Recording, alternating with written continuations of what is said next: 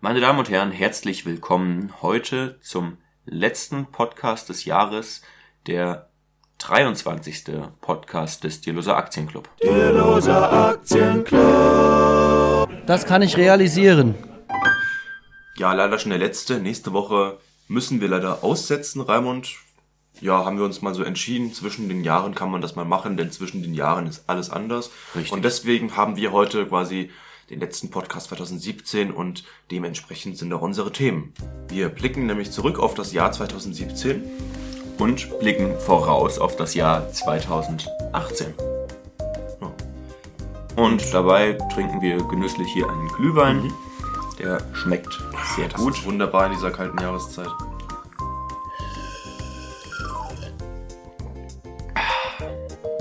Ganz schön heiß. Ja, und ähm, genau, blicken wir zurück auf das Jahr 2017. Pascal, du hast Analystenaussagen mitgebracht, die am Anfang des Jahres 2017 beziehungsweise am Ende des Jahres 2016 über das Jahr 2017 getroffen wurden. Ja, ja, ja, erstmal halblang. Ich habe erstmal einen Artikel ähm, mir ausgedruckt und auch tatsächlich gelesen. Äh, da geht es, ähm, der heißt Rückblick 2017, Ausblick 2018 mal anders. Und äh, der Autor ja, hat eben die Meinung, man soll sich nicht äh, so stark von Analystenmeinungen abhängig machen und äh, vertritt eben äh, eigentlich immer in seiner Kolumne, die er hier scheinbar regelmäßig bei Tichys Einblick schreibt, das ist so ein unabhängiges äh, Magazin online, äh, gibt's glaube ich auch im Print, ähm, vertritt eben die Meinung, dass man sich nicht ständig davon abhalten lassen soll und eben die Aktie das beste Anlagemittel ist, wo man bei einigermaßen geringem Risiko äh, immer noch eine gute Rendite erzielen kann, was wir ja eigentlich auch immer so Genau. sagen. Und er ähm, schreibt eben, ähm, dass man sich nicht immer selbst überschätzen sollte und ähm, also viele äh, schreien eben los und sagen, Aktien sind doch unheimlich riskant und das kann doch gar nicht funktionieren. Äh, vor allem, weil eben die Märkte zurzeit doch so aufgeblasen sind, eben unter anderem durch die EZB-Geldpolitik. Und er sagt, ja, stimmt schon, ähm, aber das heißt ja nicht, dass es dann nachher gleich platzt, äh, wenn dann irgendwann diese äh, Geldpolitik mal eine Wende nimmt oder so. Die muss ja nicht abrupt aufhören und komplett ins Gegenteil gehen. Ja. Und deswegen ist es doch eigentlich bescheuert zu sagen, äh, nur weil das jetzt irgendwie ähm, teilweise künstlich aufgeblasen ist, ähm, lasse ich da komplett die Finger davon. Denn es gelten dann immer noch die Regeln, äh, ja, diver- di- diversifizieren, sich absichern irgendwie, also äh, dass man nicht alles natürlich in, in eine Aktie steckt. Und genau, und er sagt eben, man sollte ein bisschen demütiger sein dem Markt gegenüber, denn der hat halt nun mal immer recht. Also äh, so ist es halt nun mal. Anders kann es halt nicht funktionieren.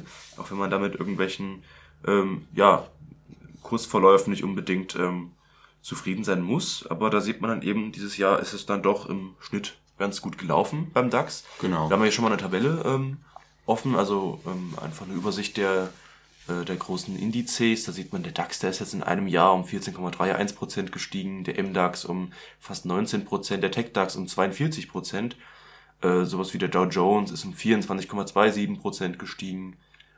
Gesunken ist keiner Ja. dieses Jahr. Also dieses ein- Jahr ist es Ein gutes Börsenjahr, kann man auf jeden Fall sagen. ein sehr gutes Börsenjahr, genau.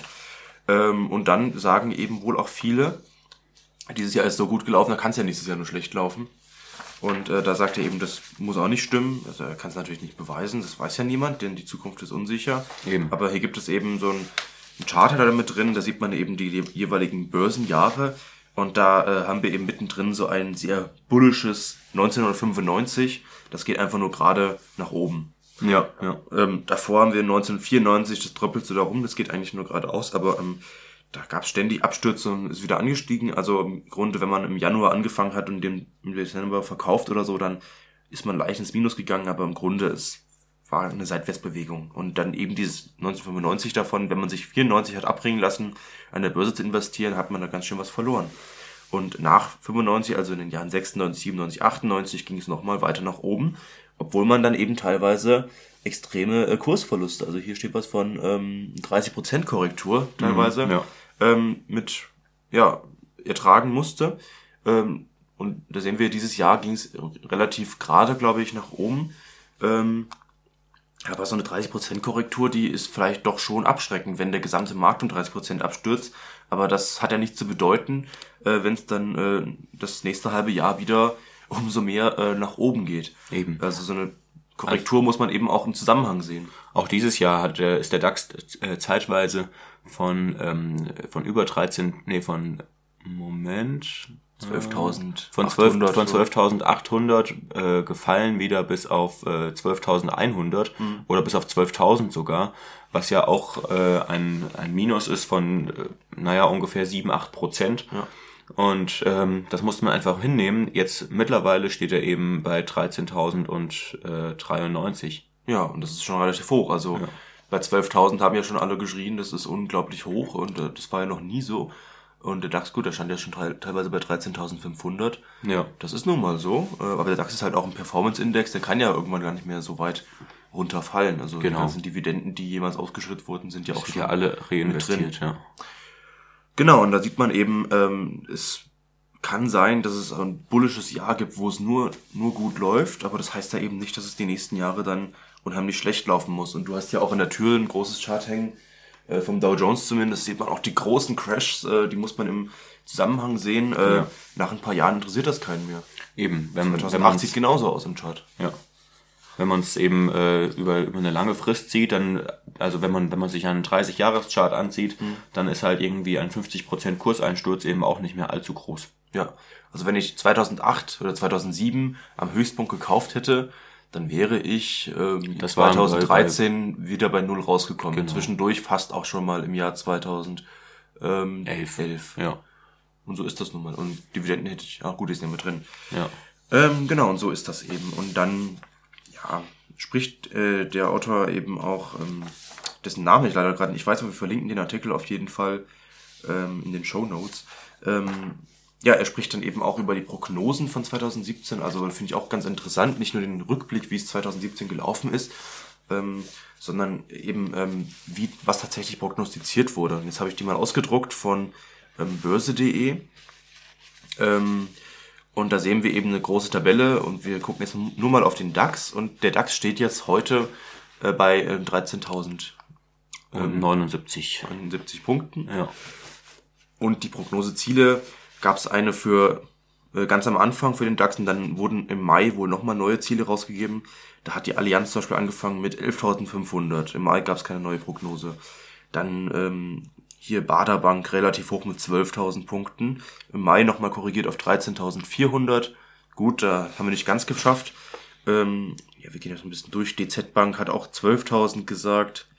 Ähm, Deutsche Bank hat 11.300 gesagt. Genau, Commerzbank 11.700. Ähm, ja, und hier sehen wir im durchschnittlich wurde eben ähm, prognostiziert Ende 2017 ähm, die, die Anfangsprognose 11.600 im Durchschnitt ja. und dann die äh, durchschnittlichen Prognosen im Mai nochmal 12.700. Also im Schnitt äh, selbst die ähm, korrigierte Prognose im Mai, wie lief's im Mai genau? Was war das für eine Zeit? Im Mai ja, war es ganz gut, da war noch der, gut der Crash da. Genau, ja. Und äh, wir haben sogar noch einen großen Crash mitgenommen dieses Jahr. Nein, aber dann Crash war ein Crash war es nicht. Ja, eine Korrektur. Kein Crash. Von einem, eine von einem, Korrektur. Von einem Crash spricht man ja, ähm, wenn ein Markt um 20 Prozent einbricht. Ja. So per Definition. Okay, also der wurde noch nicht mal durchgenommen, äh, ja. mitgenommen, aber trotzdem diese korrigierten Prognosen im Mai, da ging es schon gut bergauf mhm. Anfang des Jahres. Und dann ist äh, die übertreffen, abgestürzt. Genau, ja. die übertreffen eben den DAX-Endkurs jetzt nochmal um Längen. Also ja. hier nochmal bei 12.700 12 und jetzt sind wir bei 13.000. Also ähm, gut, sind aber 200 Punkte, 300. Also Anfang des Jahres waren wir bei ähm, 11.000. Ich sehe gerade hier den 22.12.2016, also praktisch mhm. heute vor einem Jahr waren 11.500. Und das ist eben irgendwie auch das, was so die meisten geschätzt haben, so zwischen, ja. zwischen 11.500 und 12.500. Also das, was im Grunde genommen Analysten immer machen, die sagen, ich bin für die nächste Zeit vorsichtig optimistisch. Ja. Weil, wenn ich sage, ich bin vorsichtig optimistisch, kann nachher jeder sagen, ich lag richtig, weil ich war ja optimistisch, wenn es gut gelaufen ist. Wenn es schlecht gelaufen ist, kann ich sagen, ich war nur vorsichtig optimistisch. Ja, also tatsächlich, die Endprognose 2017 bei vielen Banken war dann einfach der Schlusskurs von 2016, so wie es hier ja. aussieht. Also es ja. geht einfach nur seitwärts weiter. Ja. Und das ist ja auch unwahrscheinlich, ne? Also ich weiß nicht, wie wahrscheinlich oder wie viel wahrscheinlicher es ist, dass es einfach nur geradeaus geht, als dass es irgendwie steigt. Ja, wir haben ja beim, beim DAX so eine, so eine durchschnittliche Jahresrendite von ungefähr 8%, mhm. ähm, was natürlich auch daran liegt, dass die Dividenden reinvestiert sind. In anderen Märkten haben wir geringere, ähm, äh, geringere Durchschnittsrenditen. Aber diese 8%, gibt's ja in kaum einem Jahr. Also es gibt ja wirklich Jahre, ähm, da geht's 30 Prozent nach oben und das ist völlig normal oder 20 Prozent. Und es gibt eben auch Jahre, da geht's mal 10 Prozent runter oder 15. Genau. Und das ist auch völlig normal. Also ich meine, der Durchschnitt ist ja wirklich nur ein Durchschnitt. Ja. So, was ist denn deine Prognose für 2018, Raimund? Meine Prognose für 2018? Ähm, ich habe überhaupt keine Marktprognose für 2018. Ähm, ich sehe im Moment noch, es geht halt irgendwie so langsam, aber sicher geht's aufwärts. Ich bin eigentlich der Meinung, dass es so weitergeht. Vielleicht kriegen wir auch einen Crash, keine Ahnung, könnte sein. Wenn es Euphorie an den Märkten gibt, kann es immer einen Crash geben oder wenn's, wenn irgendwas auf der Welt passiert. Aber ich meine, davon darf man sich eben nicht rausbringen lassen. Das steht ja in dem Artikel auch so drin. Ähm, man kann eben von solchen ähm, Sachen wie, dass man jetzt sagt, was weiß ich, äh, Nordkorea und äh, USA äh, fangen einen Krieg gegeneinander an oder so. Von solchen Risiken darf man eben nicht ausgehen, weil dann kann man gar nichts mehr machen. Mhm. Da braucht man morgens nicht mehr aus dem Bett aufzustehen. Das stimmt, ja. Und ähm, ich habe einfach aber ähm, Prognosen oder Ziele für mich. Und äh, das ist für mich für 2018, ich möchte ähm, ein Gesamtvermögen auf meinem Konto haben, also auf dem, auf dem Konto, mit dem ich eben investiere. Das gehört auch, gehört auch Tagesgeld dazu, von 15.000 Euro. Im Moment habe ich so mh, mm, knapp 11. Und ähm, außerdem habe ich mir noch ein weiteres Ziel vorgenommen für 2018. Und zwar möchte ich mir ein neues Instrument kaufen. Ich spiele ja seit ewigen Jahren Tuba und ähm, spiele eben nur eine B-Tuba und die richtigen echten Profis spielen eben alle F-Tuba, weil dies, weil das eben ein Instrument ist, was mehr Raum nach oben und unten hat von der, vom, vom Tonumfang her und eben auch ein bisschen flexibler ist. Und jetzt habe ich mir eine rausgesucht und die kostet 8500 Euro. Das ist nicht ganz wenig, aber ich habe mir das eben für 2018 jetzt vorgenommen. Vielleicht wird mein Depot ein bisschen drunter leiden. Kann Kannst sein. die Tuba ja mitten in dein Depot zusammen addieren.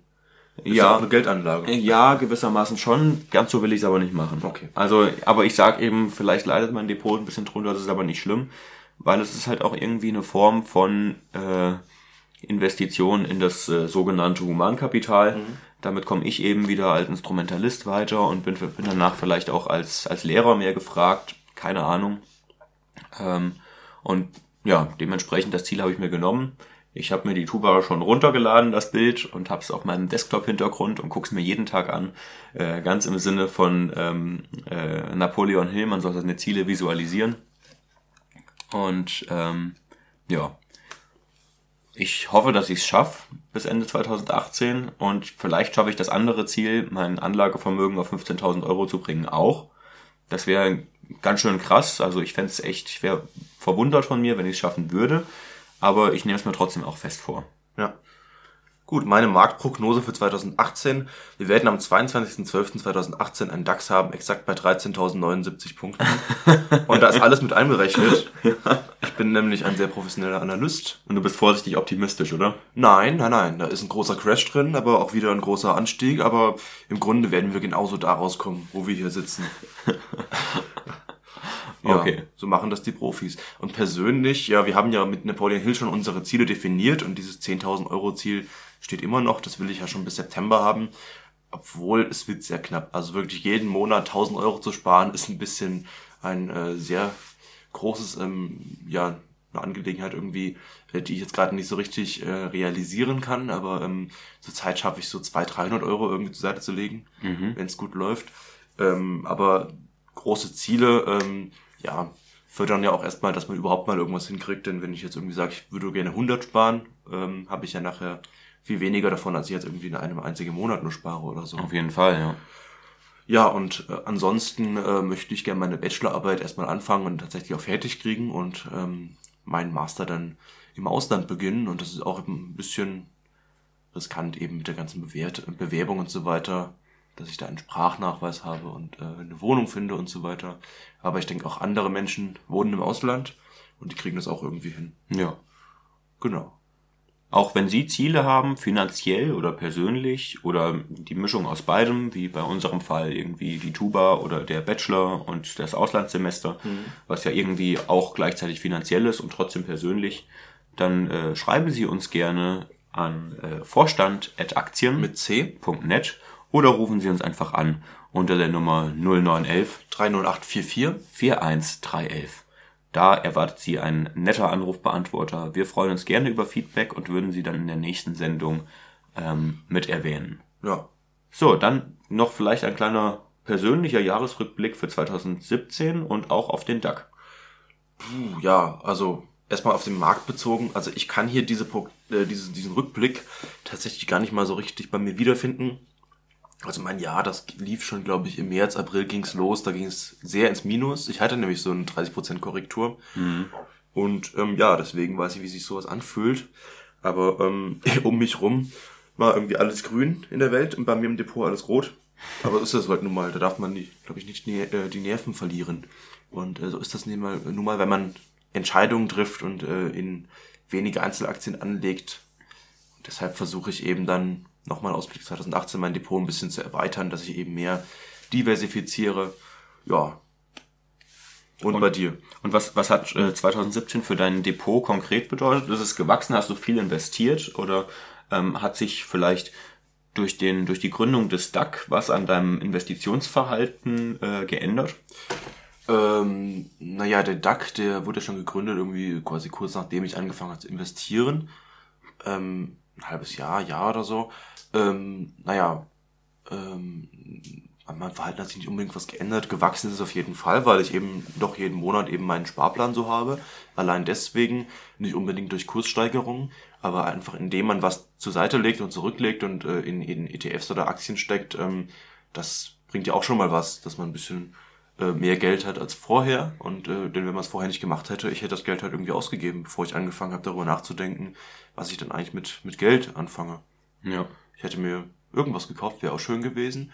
Aber jetzt sehe ich eben, äh, ich habe ein bisschen Sicherheiten und äh, kann kommen, was will. Und ähm, so viel ist jetzt auch nicht. Aber zumindest so mal ein bisschen, dass man mal äh, weiß, ähm, ich bin jetzt nicht allzu abhängig von äh, irgendwelchen Risiken, dass ich jetzt irgendwie einen Job verliere oder so. Ja, ja.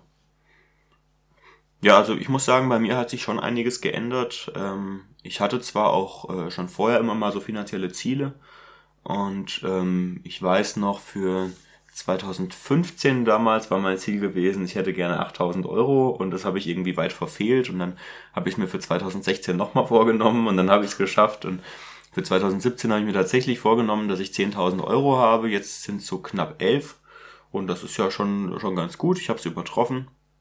Ähm, und was sich bei mir geändert hat, ist vor allen Dingen einfach meine, meine Sparrate. Ich habe zwar mit diesen ähm, Sparplänen, auch mit, mit ETF-Sparplänen schon ein bisschen früher angefangen, aber gerade so ab diesem Jahr, jetzt so gerade im letzten halben Jahr, habe ich ähm, mit den Sparplänen richtig Gas gegeben.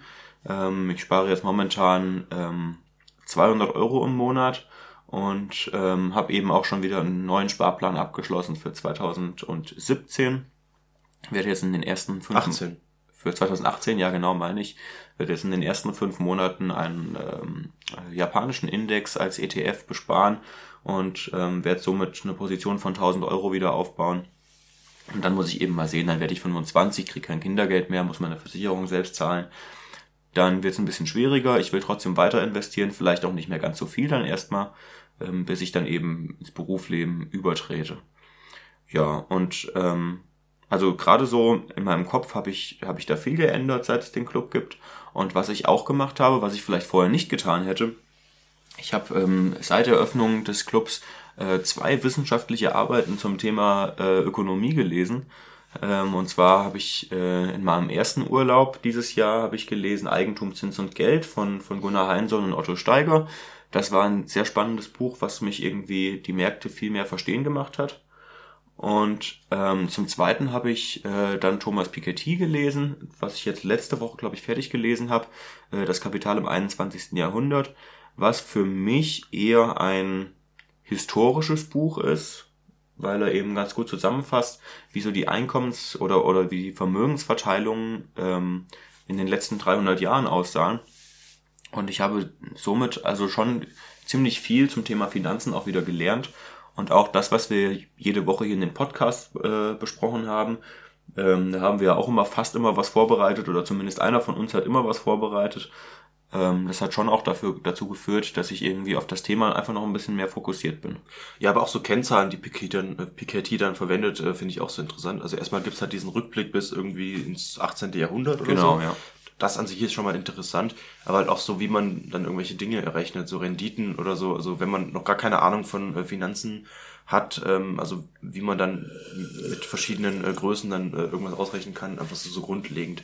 Oder äh, so eine große Größe bei ihm ist ja immer so dieses ähm, Jahreseinkommen quasi und äh, er sagt dann eben, dass ähm, eben Wirtschaften immer dazu tendieren, dass man dann irgendwie so die das siebenfache Jahreseinkommen, glaube ich, hat. Und äh, das hilft einem ja auch persönlich. Also ich kann jetzt irgendwie gucken, was habe ich für ein Jahreseinkommen und äh, ja. Wenn ich ein siebenfaches Jahreseinkommen habe, dann kann ich einfach schon mal ganz plump gesagt sieben Jahre leben, ohne zu arbeiten. Oder das so. stimmt, ja. Und äh, das muss man eben auch mal so sehen, dass es eben doch auch Sinn macht, mal was zur Seite zu legen. Also sich mal grundsätzlich Gedanken zu machen, wofür ähm, lege ich eigentlich Geld zur Seite und gebe es nicht aus. Ähm, ja, einfach um sich unabhängig zu machen, äh, dass man eben nicht so viele Risiken einfach pe äh, persönlich hat, ähm, falls mal die Waschmaschine kaputt geht oder der Job wegfällt. Man hat auch mal die Freiheit, sich vielleicht mal ein Jahr freizunehmen und ähm, kann trotzdem überleben oder so. Oder irgendwann kann man eben dann von äh, den Zinsen und genau. Dividenden leben. Zum Beispiel so eine entscheidende Größe, die ich da drin gelernt habe, ist diese Formel R größer G. Das bedeutet eben, dass ähm, in egal in welcher Wirtschaft man eben unterwegs ist und in welcher Gesellschaft, dass es immer so ist, dass die Kapitalrendite ähm, über dem jährlichen Wachstum liegt. Und ähm, das ist das ist eben irgendwie scheinbar ein Naturgesetz der der Ökonomie. Und somit weiß ich eben, wenn ich reich werden möchte oder es ist möglich, reich zu werden, indem ich einfach Kapital ähm, akkumuliere und indem mein Kapital dann eben wächst. Und somit mache ich mich eben immer mehr von meiner Arbeit unabhängig. Ja. Und das geht auch schon in kleinen Dingen los. Also ein Sparplan einrichten ist nicht teuer. Und man merkt eben schon nach äh, ein paar Monaten, äh, was sich da so zusammengebraut hat. Und dann ist man vielleicht doch ein bisschen überrascht, was, was doch so möglich ist. Also ich bin jetzt nicht stinkreich, aber ich habe ein bisschen mehr Geld, als ich vorher ja. äh, mir erträumt hätte, wo ich jetzt ähm, mittelfristig irgendwie recht schnell drauf zugreifen kann. Und ähm, genau. Äh, bei mir hat sich auch noch was geändert. So, ich habe relativ viele Konten zurzeit. Also ich habe jetzt irgendwie drei Girokonten, ein Tagesgeldkonto, eine Kreditkarte ist jetzt nicht so wichtig, aber ähm, ein Depot und noch ein Verrechnungskonto. Und jetzt habe ich das eben so in meiner App, ich kann die ein bisschen verschieben und ich habe da jetzt eben ganz oben mein Tagesgeldkonto. Das ist irgendwie Geld, wo ich nicht dran gehe, theoretisch, ja, ja. Äh, wenn ich nicht muss. Notgroschen. Ähm, genau, da will ich eben auch einen fixen Betrag irgendwie ansparen, vielleicht so 1000, 2000 Euro oder so. Viel mehr soll es auch nicht sein. Dann braucht man auch nicht unbedingt äh, liquide. Und dann äh, kommt irgendwie noch so ein zweites Girokonto, wo das Geld auch noch so einigermaßen fest ist, dann so mein Umlaufkonto und dann habe ich noch ein Spaßkonto. Also so Konten in der Reihenfolge, wie ich sie, äh, wie ich das Geld ausgebe. Okay, ja. Und dann bevor eben mein, Spar mein Spaßkonto nicht leer ist, äh, gehe ich auch auf keinen Fall an mein äh, festeres Girokonto ran und äh, auch nicht an mein Tagesgeldkonto. Ah ja, okay. Und äh, genau, und jetzt gebe ich mir auch jeden Monat irgendwie, überweise ich eben 50 Euro auf mein Spaßkonto und kann ich das halt mal für irgendwas ausgeben. Und ähm, da muss ich mir auch keine Gedanken machen, wenn da zu wenig drauf ist, dass dann irgendwie mein, meine Krankenkasse oder so nicht bezahlt wird ja, oder ja, so. Klar, das ja. läuft alles von dem laufenden Kostenkonto. Und äh, genau, und wenn das bei Null ist, ist es halt bei Null, ist egal. Das Geld war sowieso dafür da, um es auszugeben. Ja. Ähm, aber trotzdem, ähm, andersrum, äh, überweise ich dann andere Sachen aufs Tagesgeldkonto oder steck's in Sparpläne. Ja. Ja, ja ich habe mir jetzt auch noch tatsächlich noch ein weiteres Konto angelegt mhm. bei der ING DIBA. Ähm, und zwar äh, hat mich mein Mitbewohner da beworben, geworben, ähm, weil er sich da auch neuerdings ein Konto angelegt hatte, war mit seiner Bank nicht mehr zufrieden. Und das werde ich jetzt eben auch nutzen als mein Tuba-Sparkonto. Ähm, und ich bekomme da für eine kurze Zeit zumindest irgendwie etwas höhere Zinsen aufs Tagesgeld. Dann nutze ich das zumindest schon mal. Und es ist tatsächlich auch so, wenn ich irgendwie ähm, zwei Monate am Stück äh, 1000 Euro einzahle, dann kriege ich nochmal eine Prämie obendrauf. Das heißt, ich habe praktisch ähm, ja nochmal einen weiteren Ansporn, da jetzt schon mal Geld drauf zu packen auf das Konto, um eben diese, ich weiß nicht, was es ist, 60, 70 Euro Prämie da zu kriegen. Ähm, und äh, so kann ich da eben so langsam mein Geld aufbauen. Und vielleicht schaffe ich es dann ja wirklich bis Ende des Jahres diese 8.500 Euro zusammen zu haben. Und wenn ich keine 8.500 zusammen habe, sondern vielleicht nur 7.000, dann gucke ich mich vielleicht nach einer gebrauchten Tuba um und wäre damit dann auch zufrieden. Ja. Ja, es hilft auf jeden Fall für verschiedene Zwecke, verschiedene Konten zu haben. Ja. Gerade wenn sie irgendwie kostenlos sind und dann ist es eben viel einfacher, den Überblick zu bewahren, wenn man jetzt ein großes Projekt anspart. Vielleicht will man für einen Urlaub sparen oder ja. man, was weiß ich, spart einfach nur Geld an für allgemeine Sachen oder so. Da macht es Sinn, eben verschiedene Konten zu haben. Na klar, ja. Wie machen Sie das denn mit Ihren Konten? Haben Sie verschiedene Konten? Ja, geben Sie uns da auch Tipps. würde uns sich gerne. auf jeden Fall sehr freuen und äh, auch für alle anderen Zuhörer wäre es vielleicht eine Bereicherung, noch Tipps von mehr Leuten zu bekommen als nur von uns zweien. Ja. Gut, wir blicken mal auf die Zeit. Wir haben jetzt fast eine halbe Stunde. Wir sind echt schnell heute, oder? Ja. Hm. Gut. Hast du denn noch irgendwas, was ich loswerden will? Was willst du denn noch loswerden? Ähm, also ich wünsche auf jeden Fall allen unseren Zuhörern ein frohes Weihnachtsfest, besinnliche Tage. Ähm, nutzen Sie die Zeit zwischen den Jahren, um mit Ihren Liebsten Zeit zu verbringen und nicht immer nur Zeit an der Börse. Ähm, und ja, setzen Sie sich gute Ziele fürs kommende Jahr. Das hilft. Ähm, was ich jetzt auf jeden Fall noch vorhabe, ist mir noch ein Notizbuch zu kaufen, in das ich mich, mir ähm, jetzt noch zwischen den Jahren meine Ziele für 2018 aufschreibe und dann einfach mal täglich oder vielleicht auch mehrmals die Woche ähm, da reinzuschreiben, was ich dafür tue, um diese Ziele zu erreichen.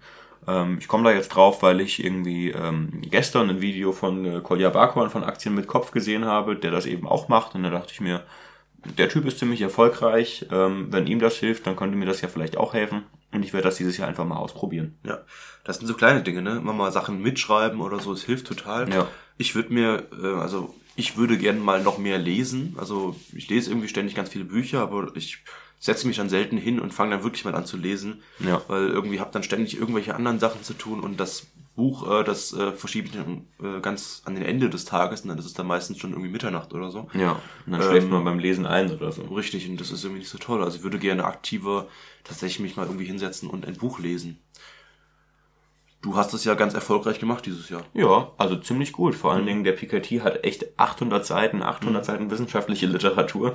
Das war wirklich nicht ganz einfach. Ich glaube, ich war auch nicht immer ganz aufmerksam beim Lesen. Ich glaube nicht, dass ich alles aus dem Buch mitgenommen habe, was man daraus mitnehmen kann. Mhm. Aber ähm, es war für mich eine mega Bereicherung. Und ähm, ja, vielleicht werde ich sowas 2018 wieder machen.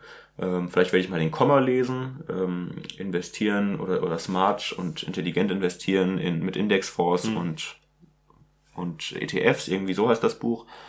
Ähm, und dann mal gucken, was es noch so Gutes gibt. Ja. Gibt ja viele gute Bücher. Ich würde den Piketty auch gerne weiterlesen. Ich habe ja schon irgendwie ein Drittel gelesen. Dann dieses Eigentumssitz und Geld, das fandest du ja so spannend. Ähm, ja. Habe ich auch noch zwei Bücher eben von diesen Autoren. Also ja. dieses und noch ein anderes. Ja. Äh, dann habe ich jetzt den äh, Schwarzen Schwan angefangen. Das ist so ein Buch, da geht es um Statistik und unwahrscheinliche Ereignisse. Den Kahnemann habe ich noch rumliegen. Also sehr viele dicke Bücher. Ja. Und äh, das sind eben doch Dinger, die Schmöker, die dann eine gewisse Zeit in Anspruch nehmen und wahrscheinlich auch äh, im Kopf ein bisschen anstrengend sind. Ja, auf jeden Fall, klar. Ja, ich lese es immer ganz gerne im Zug, das klappt bei mir gut. Ich bin jetzt mhm. viel im Zug unterwegs. Meine Freundin ist jetzt noch in eine andere Stadt gezogen, aus beruflichen Gründen. Und von daher fahre ich jetzt noch mehr Zug mhm. und bin wirklich pro Woche bestimmt ja, sechs, sieben Stunden in öffentlichen Verkehrsmitteln unterwegs. Und das ist für mich die Zeit, in der ich lese und deswegen lese ich auch relativ viel momentan. Ja. Ich habe jetzt noch eine Zeitung abonniert. Als E-Paper mal wieder. Also ich habe okay mein Netflix-Abo läuft jetzt aus und jetzt habe ich die NZZ für einen Euro im Monat zurzeit, aber nur für einen Monat und dann mhm. äh, 10 Euro. Mal gucken, ob sich das lohnt. Ja. Mal was anderes, eine Schweizer Zeitung. Ja. Und äh, als E-Paper ähm, vielleicht auch ein bisschen interessanter, da kriegt man es halt automatisch als Download immer und muss dann nicht irgendwie auf die Website gehen. Ich weiß nicht, ob die Artikel sowieso im, im Internet sind. Aber wir haben halt auf Facebook geworben, ich fand es irgendwie mal ganz interessant. Und ja. für einen Euro im Monat kann man sich das mal aufschwatzen lassen. Also nächsten Monat werden es 10. Ob ich es dann weitermache, weiß ich nicht. Aber genau. mal eine genau. Zeit lang eine Zeitung lesen, dann mal wieder eine andere Zeitung oder mal keine Zeitung lesen. Ja. Ein bisschen äh, die Abwechslung macht. Die Zeit, äh, die Zeit, zum Beispiel habe ich mal eine Zeit lang gelesen. Ähm, irgendwann wird es auch wieder zu viel. Also mein ganzes Leben lang bin ich nicht immer ein, ein Medium und halt auch so ein bisschen die Meinungen unterscheiden sich ja auch, ne? Ja, das merkt man ja schon. Natürlich. Die NZZ ist, glaube ich, sehr, sehr konservativ, so eine Züricher, äh, also Schweizer Zeitung aus Zürich eben, ja. die neue Zürcher Zeitung. Zeit ist halt sozialliberal und ähm, FAZ ist wieder was ganz anderes. Relativ konservativ und die, und die äh, Süddeutsche ist dann wieder eher, eher ein bisschen linker, okay. aber auch nur eher ein bisschen. Aber wenn man von allen Richtungen mal was liest, äh, dann erwartet das eben auch äh, so ein bisschen den Wissenshorizont. Auf jeden Fall. Und man, äh, man muss sich auch mit anderen Meinungen eben auseinandersetzen. Ja, richtig wenn man eben in den Medien immer nur seine eigene Meinung bestätigt haben mhm. möchte, dann ist das irgendwie wenig sinnvoll, weil man daran eben nicht wächst. Also man wächst ja eigentlich immer daran, also man lernt immer dann, wenn man eben im Kopf irgendwie an ähm, ja erstmal verstört wird durch andere Meinungen und das dann eben versucht neu einzuordnen. Ja. Gerade so, wenn man jetzt hier langfristiger Buy-and-Hold-Investor ist, wie wir beide oder so, Ja. äh, dann braucht man eben auch ein bisschen langfristiges Hintergrundwissen. Wenn man jetzt viel online liest, dann ist alles sehr schnelllebig. Das stimmt, ja. Ähm, und dann helfen eben Bücher, um so Grundlagen zu wissen, aber Zeitungen, also richtig gute Zeitungen, haben dann auch Artikel, die jetzt nicht nur den Tag betreffen, sondern auch Hintergrundinformationen eben haben. Und das hat man halt online eher weniger. Und deswegen äh, diesen Bezahljournalismus, äh, ich habe irgendwie so das Gefühl, der kommt wieder, auch online, dass es lange, längere Texte gibt, die man dann bezahlen muss. Und das ist jetzt auch kein, kein schlechtes Zeichen Nö. für den Journalismus. Und ähm, mache ich dann irgendwie auch ganz gern. Ich kaufe mir auch manchmal einfach am Kiosk eine Wochenzeitung. Die sind dann nicht ganz billig, aber wenn ich mir zum Beispiel die ähm, Frankfurter Allgemeine Sonntagszeitung kaufe, ähm, die kostet, ich weiß nicht genau, 4,30 Euro oder so. Das mag zwar erstmal viel klingen, aber das ist so ein riesen, ein, ein, ein riesen äh, Apparat von, von Texten.